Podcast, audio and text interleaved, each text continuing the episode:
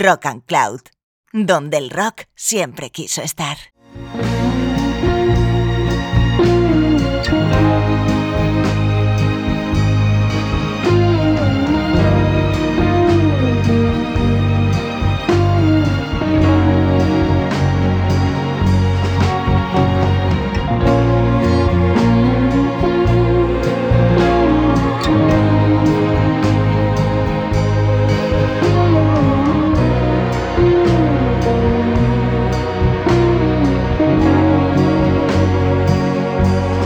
Hello Rock and Worder, ¿qué tal estás? Soy Jesús Candela y acabas de entrar en este viaje sonoro y literario conocido como Rock and Words.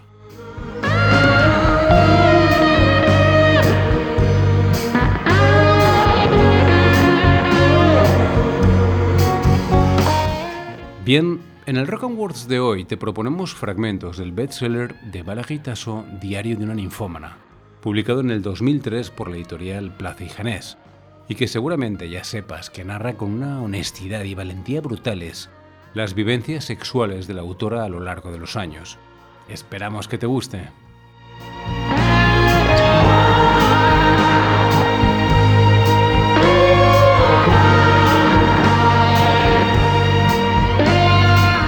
Para este podcast, las voces protagonistas son, como no, las de mis compañeras de viaje, Paula Yuste, Nora González y María Gómez. Abróchate el cinturón y resérvate el lugar más tranquilo e íntimo posible, porque comienza Rock and Words.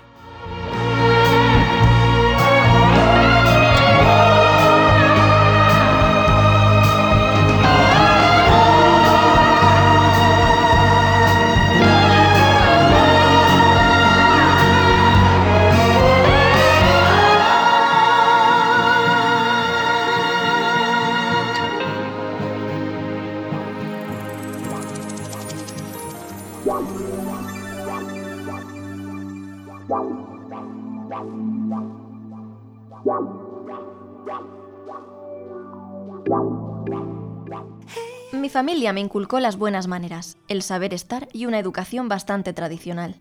Una chica bien como yo no podía comentar a sus padres que se había iniciado tan joven en la vida.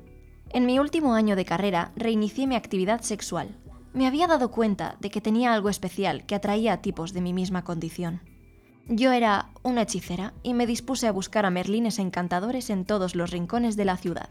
Gente con chispa, amantes, cuyas pequeñas venas marcándose bajo la piel tenían siempre algo sexy. Hombres en los que pudiese sentir el pulso de sus muñecas. Seres capaces de oír el bolígrafo sobre el papel y de emocionarse ante la amplitud de una mancha de tinta en una hoja blanca. Varones que veían como yo las partículas que componen el aire y podían percibir sus diferentes colores. Gente que me hacía sentir viva. Sé que, en el fondo, esa búsqueda era la manifestación de una terrible enfermedad. El silencio, la soledad, la falta de comunicación. Por ello, decidí plasmar mis experiencias en un diario. Era la única forma de entregarme y comunicar. Mi comunicación verdadera empezó con el cuerpo, el movimiento de las caderas, la mirada. Cuando obtuve un sí por mojar mis labios con la lengua o por una mirada, y no por no cruzar las manos, entonces comprendí.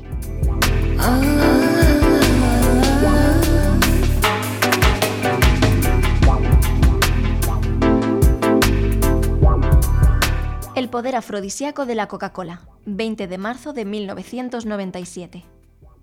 Hoy he recibido una llamada de Hassan en la oficina. Hassan, hace dos años que no sé nada de él. Cabrona. Es lo primero que me ha dicho. Desapareciste del mapa, pero ¿ves cómo sé dónde encontrarte?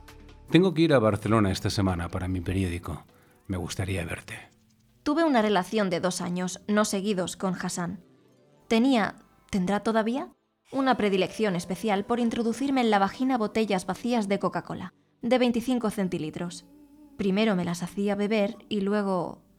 No sé a qué se debe esa obsesión por la Coca-Cola. Mejor dicho, por la botellita. Creo que debe tener complejo con su pene, que la verdad sea dicha, no tiene grandes cualidades ni morfológicas ni artísticas. Aparte del sexo, hablábamos poco, pero compartíamos los textos del principito y sueños de lo que debía ser una verdadera historia de amor suspirándonos el uno al otro. Pero siempre he sabido que no era mi historia de amor. Él es marroquí y yo francesa.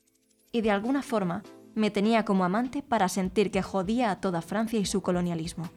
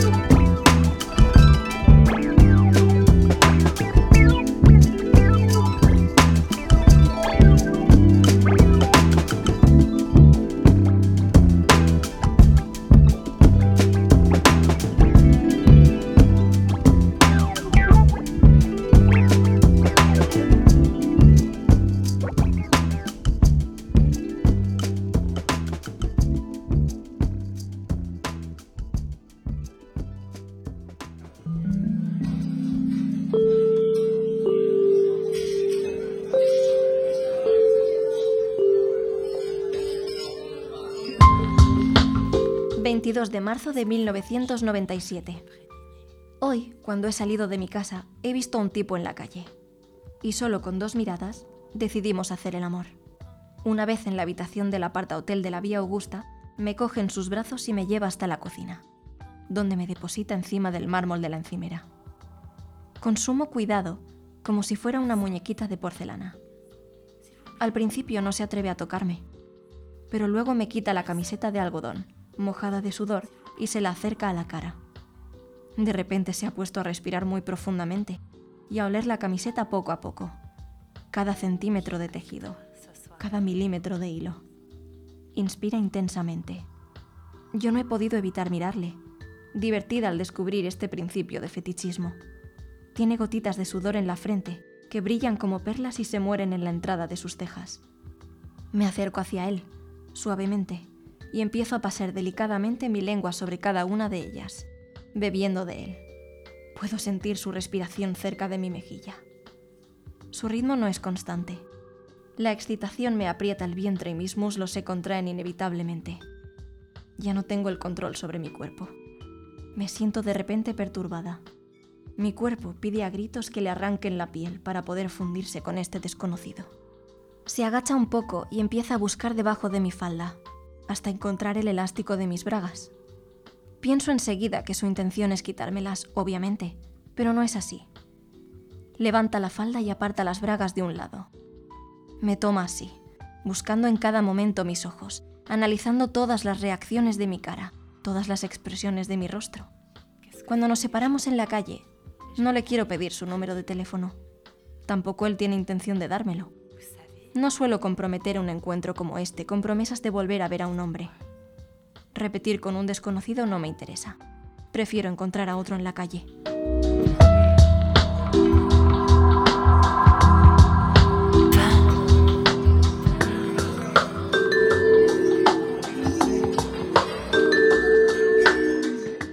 25 de marzo de 1997. ¿Vienes conmigo a Madrid? Me pregunta Hassan. No puedo perderme ese encuentro en la zarzuela, y me gustaría que me ayudaras, al menos con la traducción de los periódicos sobre el acontecimiento. Con un poco de reticencia decido acompañarle. He reservado una habitación en el Hotel Miguel Ángel y cogemos el avión a última hora de la tarde. En pleno vuelo, se pone a tocarme las piernas, descaradamente mientras lee la prensa del día. Noto que la gente de al lado está incómoda, así que abro un poco más las piernas para que pase mejor su mano hacia el interior de mi muslo. La gente escandalizada. Mueve la cabeza hacia el otro lado. Alguna que otra maruja intenta mirarnos de reojo, sin ser vista. Pero se encuentra con mis ojos y de nuevo vuelve la cabeza furtivamente. Siempre me ha asombrado la hipocresía de las personas. Levantan a menudo los brazos al cielo, escandalizadas, y sin embargo demuestran muchas veces una curiosidad morbosa. Cuando llegamos al hotel, Hassan me hace entender que me quiere tomar en la ducha. Me encanta la idea. Una vez en la bañera, detrás de mí, con el agua corriendo sobre mi espalda y sus piernas, agarra el jabón y empieza a rozarlo contra mi pubis. Luego me arropa con su brazo hasta que el jabón alcanza mis pezones. Juega con ellos, con movimientos circulares, intentando dibujar no sé muy bien el qué. El contacto deslizante del agua y la espuma jabonosa tienen un efecto inmediato sobre mi cuerpo. Hassan acelera la cadencia de su movimiento hasta que paso mi mano por detrás y oriento su pene hasta su hábitat natural. Me penetra fuertemente y nos corremos juntos a los cinco minutos.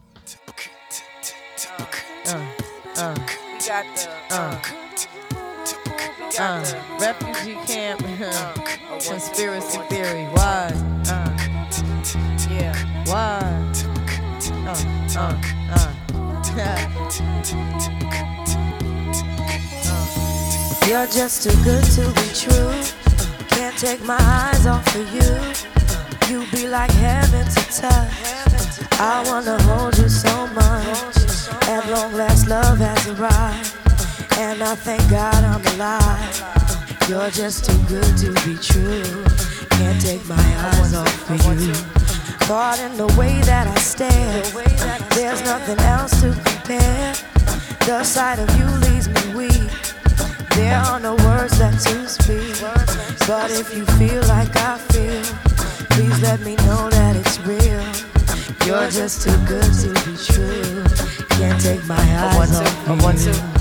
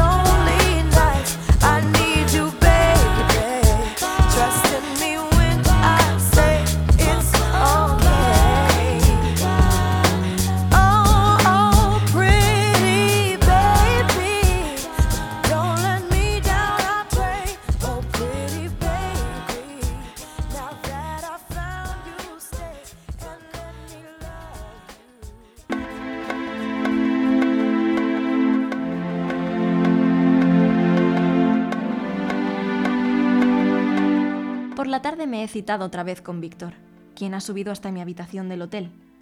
Sabía que Hassan no volvería hasta muy tarde, así que me he concedido un poco de tiempo para gozar de la compañía de mi amigo. Hemos vuelto a rememorar los momentos pasados en Santo Domingo, y sin pedirme permiso, me ha cogido en sus brazos, me ha estrechado fuertemente y nos hemos fundido en un beso que decía mucho sobre lo que iba a suceder. Le he quitado delicadamente la camisa y he dejado al descubierto un torso fuerte, recubierto de un precioso bosque denso, que desprendía un calor sofocante, reflejo de su deseo por mí. Imitando mi gesto, me ha quitado la camisa. Ha acercado sus manos a mi pecho, prisionero en un sostén demasiado pequeño, que estrangula y levanta mis pequeñas tetas para que parezcan menos caídas. Y poco a poco se ha puesto a dibujar con sus manos la forma de la ropa. Luego, me ha hecho caer delicadamente sobre la cama, reteniendo mi nuca con una mano para que no se fuera hacia atrás en un movimiento brusco. Ha ido besando mis piernas, rozándolas con sus labios, ligeramente húmedos. La habitación silenciosa se ha llenado con los pequeños ruidos de su boca ávida sobre mi piel. Mi excitación ha llegado al máximo cuando su boca ha rodeado mi sexo, sin nunca dar en el blanco. Después de nuestro abandono mutuo, hemos querido repetir, y esta vez he tomado yo la iniciativa. Sabía que le iba a gustar, y de hecho, no se ha hecho de rogar.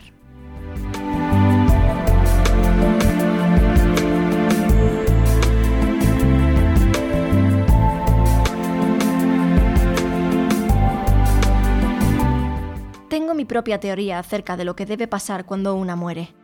Somos pura energía, y al morir, todos nuestros átomos se irán mezclando con el resto del universo.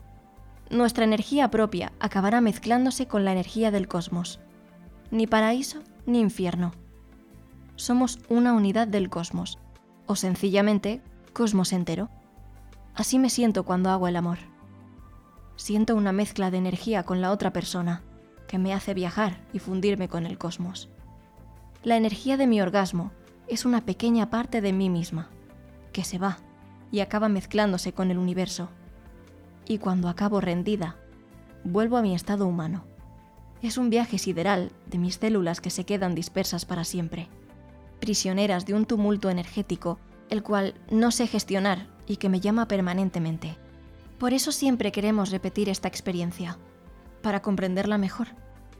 Sin embargo, yo nunca consigo comprender nada. Es una pequeña muerte que intento domesticar cada vez. Además, es la expresión que nosotros, los franceses, utilizamos para denominar poéticamente al orgasmo.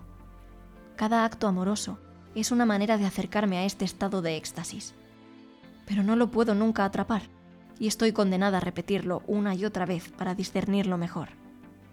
En otros términos, es una montaña con un gran abismo, al cual no caigo nunca, un pie en la tierra, otro en el vacío, y mi cuerpo se balancea entre la humanidad y lo divino, como un autómata.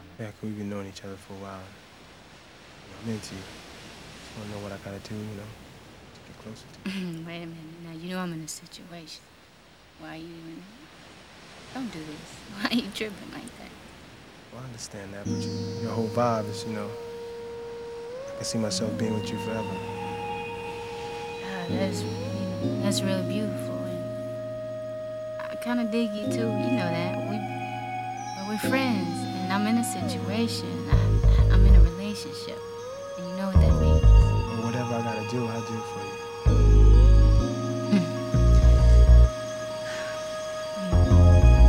Should put me in an awkward situation. Now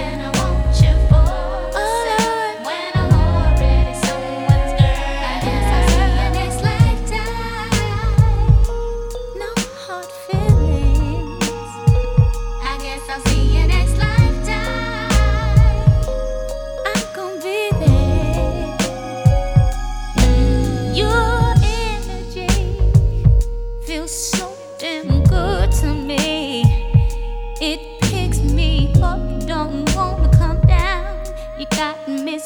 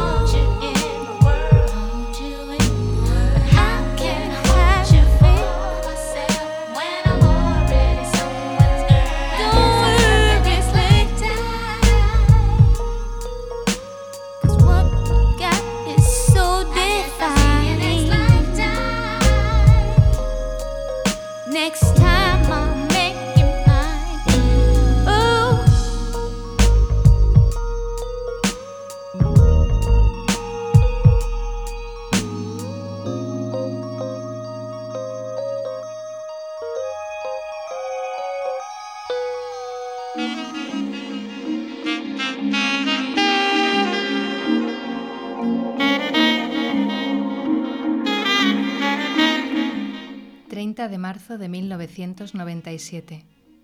Por fin me voy a Francia con mi abuela, mi querida mami. Cenamos tranquilas las dos y luego salgo a dar una vuelta por el pueblo y los alrededores. Llovió mucho la víspera y el aire huele a limpio esta noche. He decidido ir al cementerio. Para mí es un lugar especial, y más aún cuando todo está oscuro y silencioso. Necesito meditar. Cuando llego, el olor de la tierra empieza a cosquillarme la nariz, como si todos aquellos cadáveres la hubiesen alimentado con sus carnes y huesos. Una tumba enorme, preciosa, de mármol, me llama de repente poderosamente la atención, y no puedo evitar acercarme a ella y ponerme a acariciar el mármol frío. Unas ramas que crujen o alguien que pisa las hojas caídas me arrancan de repente de mi abstracción. Podría ser mi imaginación que me juega uno de sus trucos y decido no inmutarme hasta discernir una luz. Estoy asustada, pero también siento curiosidad y voy acercándome hacia la luz, como una luna grande caída del cielo. Parece una linterna. El saber que no estoy sola me hace temblar un poco y noto mis manos que se van poniendo húmedas no sé si por el miedo o la excitación. Súbitamente llegan hasta mí unas voces. Las siluetas de dos hombres se vuelven cada vez más nítidas y constato que están excavando en medio del cementerio. ¿Hay alguien ahí? Me acerco un poco más y me pongo justo enfrente de la linterna. Perdone, he oído ruidos y he venido aquí a ver qué pasaba. No son horas para visitar un cementerio, señorita me hace notar uno de ellos, apuntándome de arriba abajo con la linterna. ¿No es supersticiosa? ¿Por qué me dice eso?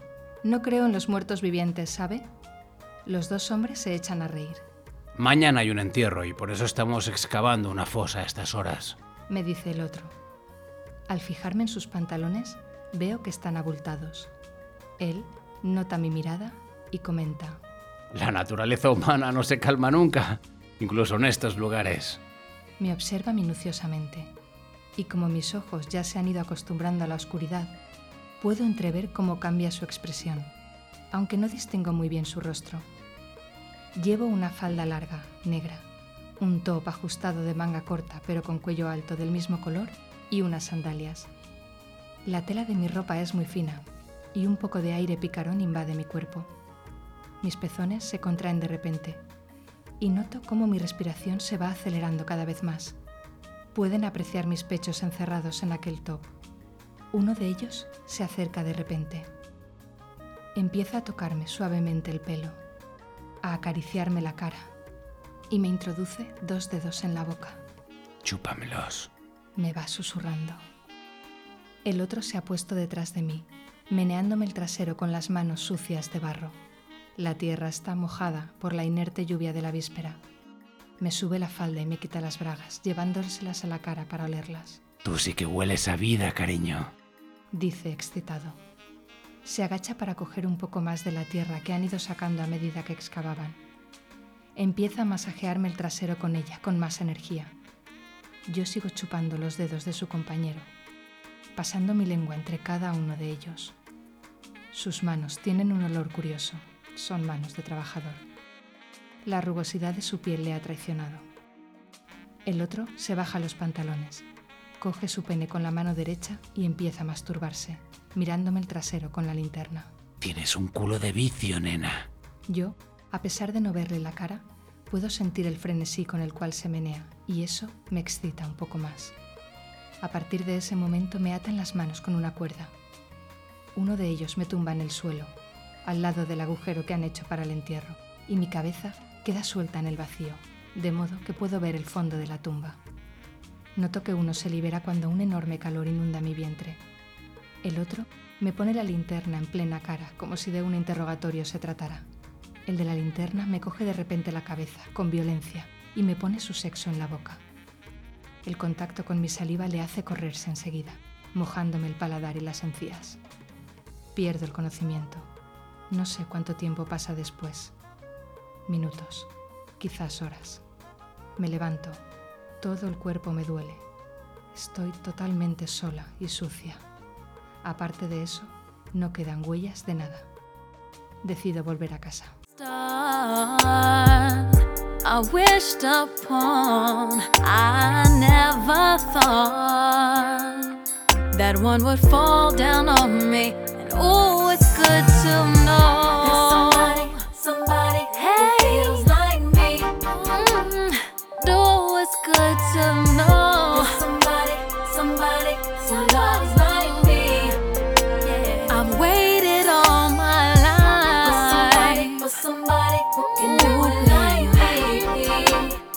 Oh, it's good to know. Somebody, for somebody who's just like me.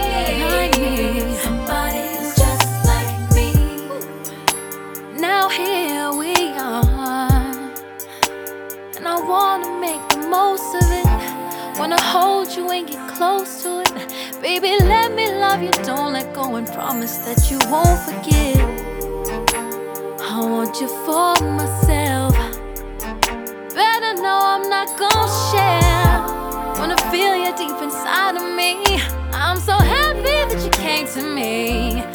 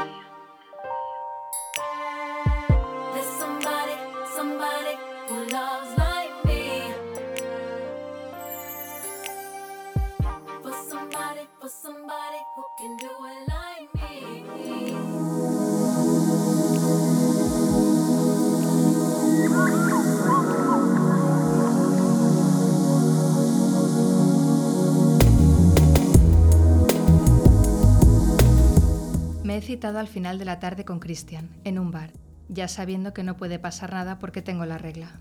Mierda.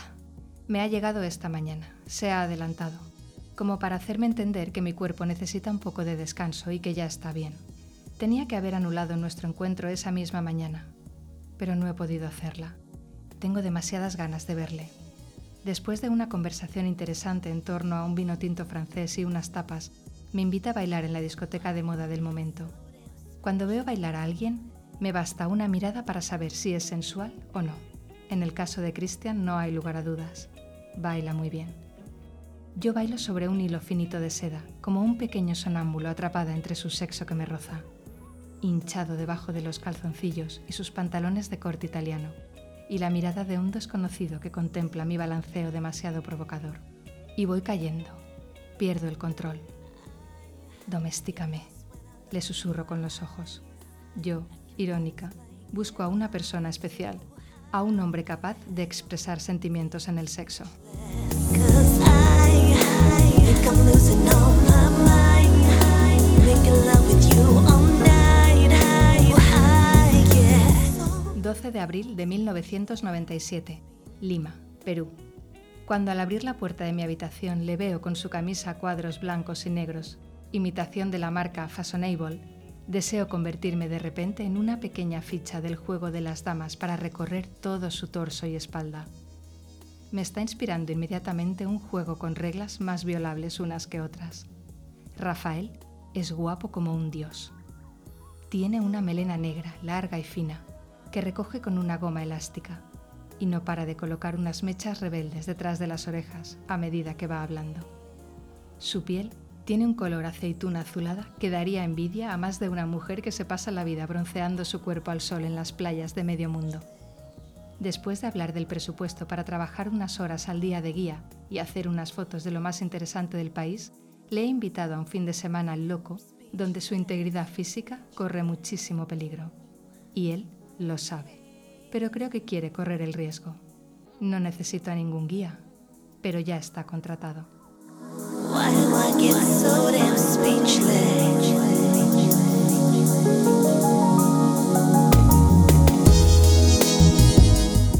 14 de abril de 1997.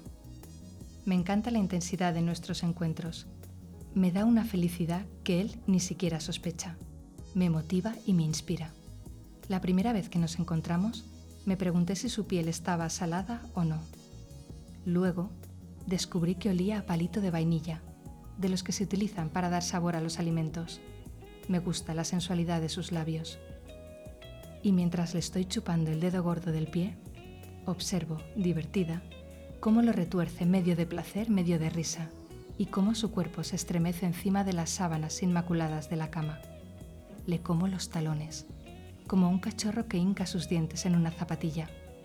El ruidito de la madera de la cama contra la pared debe revelarle al vecino de al lado una actividad reproductora envidiable para muchas parejas. Pero no se trata del fuerte sonido de una posesión loca, como la de un cromañón con su hembra, sino de algo más sutil, que pone la piel de gallina. Rafa ha jugado muchas veces a untarme el cuerpo con mermelada de naranja amarga, la que sobra del desayuno, pues nunca me ha gustado, y que conservamos en la nevera del minibar. Me lame primero, suavemente con su pequeña lengua puntiaguda, y luego me la introduce en la boca. Y el calor que desprende la suya contrasta con la temperatura de la mermelada. Su piel es más suave que el mármol italiano y es la primera vez que tengo a mi merced un cuerpo completamente imberbe. Me siento orgullosa de tener a tal espécimen en mi cama.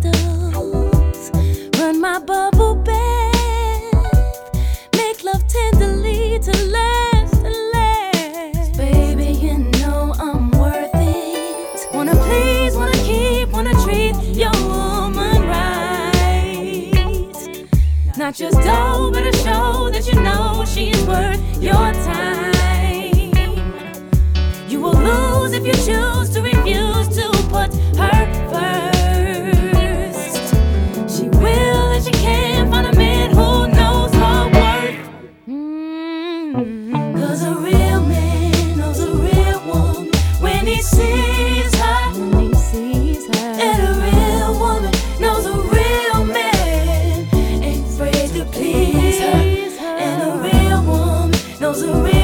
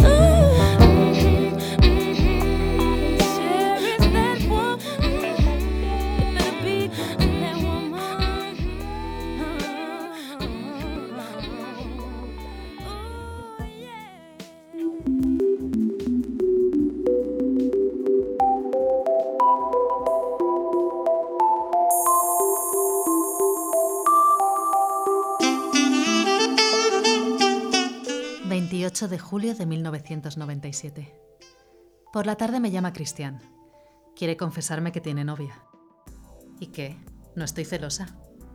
Se ha quedado tan mudo al oír mi sosegada respuesta que hasta he tenido que preguntarle si seguía el teléfono. Sí, estoy aquí. Me comenta con la voz bajísima. No pensaba que ibas a reaccionar así. ¿Por qué no? ¿Qué hubieses preferido? ¿Que me pusiera a gritar y llorar pidiéndote que dejaras a tu novia por mí? Pues sí, algo por el estilo. Todo menos la reacción que acabas de tener. Está decepcionado. A cualquier persona le gusta saber que alguien se ha enamorado de ella, incluso si no es recíproco. Pero mi reacción no ha sido la propia de una mujer loca de amor. Pues no lo voy a hacer. Jamás te pregunté si estabas libre. Es tu problema, no el mío. Es que no quiero depender sexualmente de alguien y me da miedo que nos veamos cada vez más. Yo estoy enamorado de mi novia y no quiero perderla. No puedo contener la risa. Estás enamorado pero follas con otra. Sí, lo sé, lo sé. Por eso me siento mal y prefiero poner fin a esto. En el fondo me das miedo. Acaba de anunciarme que ha decidido dejar de verme. Comprendo que lo que le da miedo no soy yo, sino sus propios impulsos. No quiere enfrentarse con lo que es realmente. Y después de su pequeño desliz conmigo, ha elegido dejar de lado sus aventuras. Respeto su decisión. Lo que no apruebo es la manera que ha utilizado para anunciármela. Es miserable hacer eso por teléfono.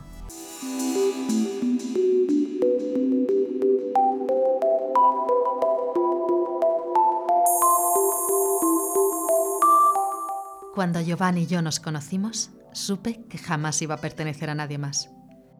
Fue como si calmara en un instante el retortijón que me había ido consumiendo en el bajo vientre todos estos años y respondiera de una vez por todas a mis preguntas sobre el amor, el sexo, la fidelidad y las aventuras de una noche. Porque en mi descenso hacia el infierno me encontré mi pequeño paraíso.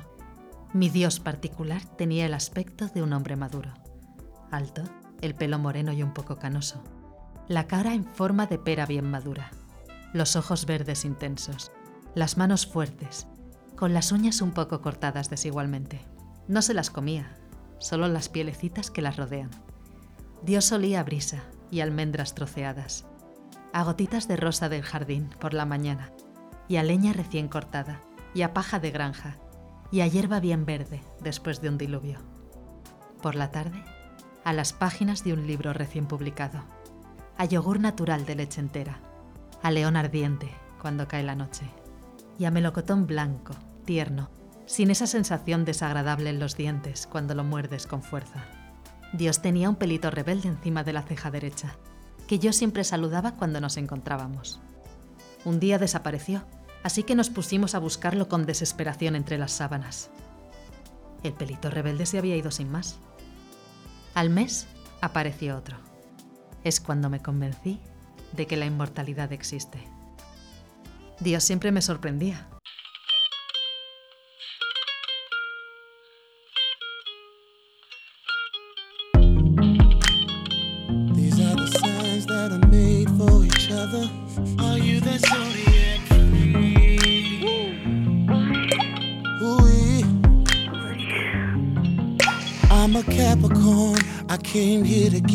Get mannish. Ooh, I know it's good when you start speaking Spanish. Very sexually, you're full of energy. After I'm done, you're still telling me you won't let a Gemini. Ooh, what a sex drive. She wanted it from the front, back, left, and the right. Baby, I will guarantee yeah, to give you everything your body's missing.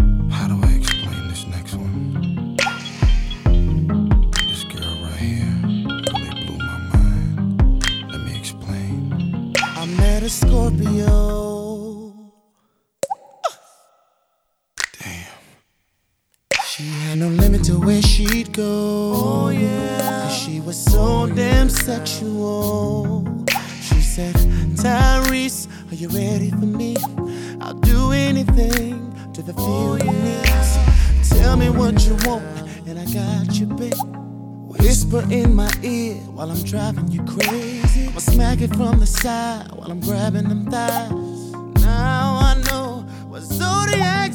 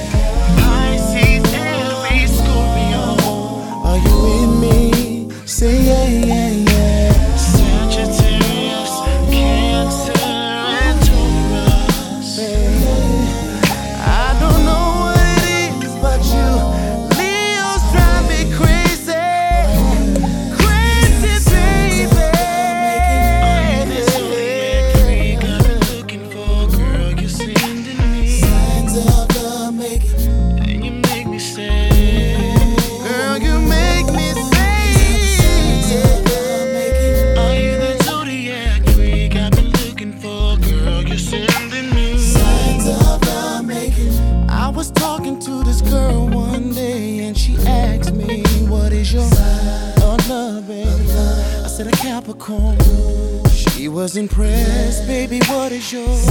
She said a Pisces. We're connected, and I think you're kinda sexy, baby. You said Capricorn, take my hand. I'ma take you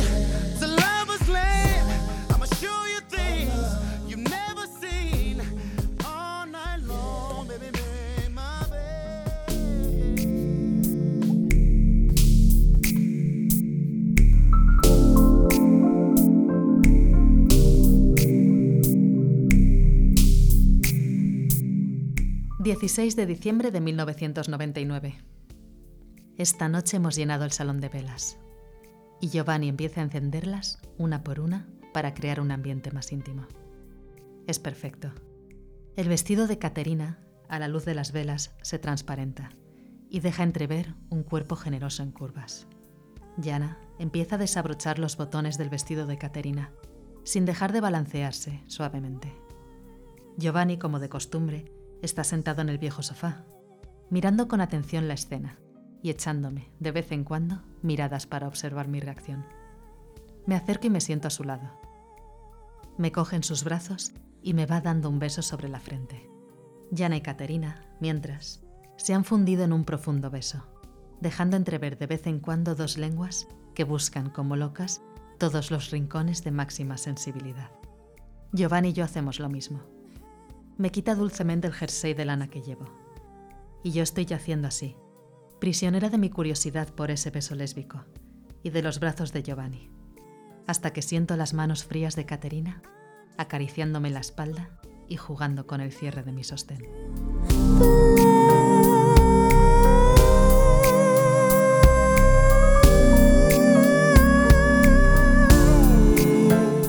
¿Y ahora qué? Giovanni y yo ya no estamos juntos, pero seguimos en contacto. He intentado varias veces explicarle todo mi proceso interior, reflejado en este diario. Me apoya y me dice que sí a todo, para que me sienta bien, creyéndome quizá parte de un particular psicoanálisis. Sé que lo hace con toda la buena intención del mundo. Me ha dicho que siempre podré contar con él, pero nunca será lo mismo. Sigo teniendo una relación privilegiada con el cuarto de baño. Es el lugar donde consigo evacuar psicológicamente lo que me pesa todavía y hasta en el mejor de los casos lo logro físicamente. Todo fluye, todo se va. Es solamente cuestión de tirar de la cadena. No me arrepiento absolutamente de nada. Es más, si tuviera que volver a vivir las mismas circunstancias, actuaría igual, sin lugar a dudas. Y que no se equivoque el lector. Este libro no es ni un mea culpa ni el retrato de una víctima de un destino demasiado injusto y castigador. No pretendo nada. He escrito este libro para mí. Solo se trata de un gesto egoísta. He sido una mujer promiscua, sí, porque pretendía en definitiva utilizar el sexo como medio para encontrar lo que todo el mundo busca. Reconocimiento, placer, autoestima y en definitiva amor y cariño. ¿Qué hay de patológico en eso?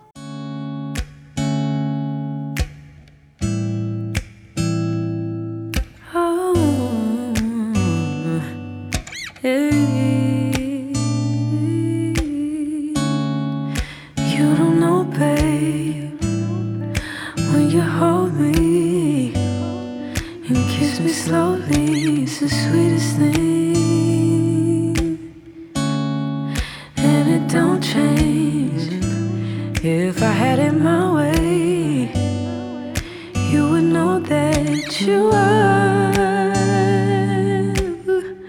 You're the coffee that I need in the morning. You're my sunshine in the rain when it's pouring. Won't you give yourself to me? Give it all. I just wanna see.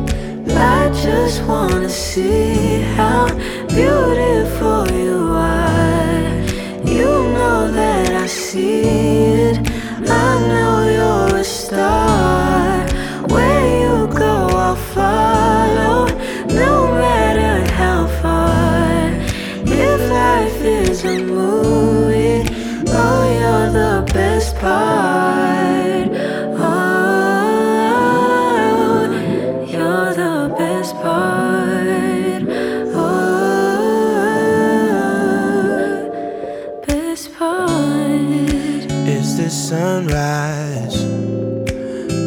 Brown eyes? Yes, you're the one that I desire.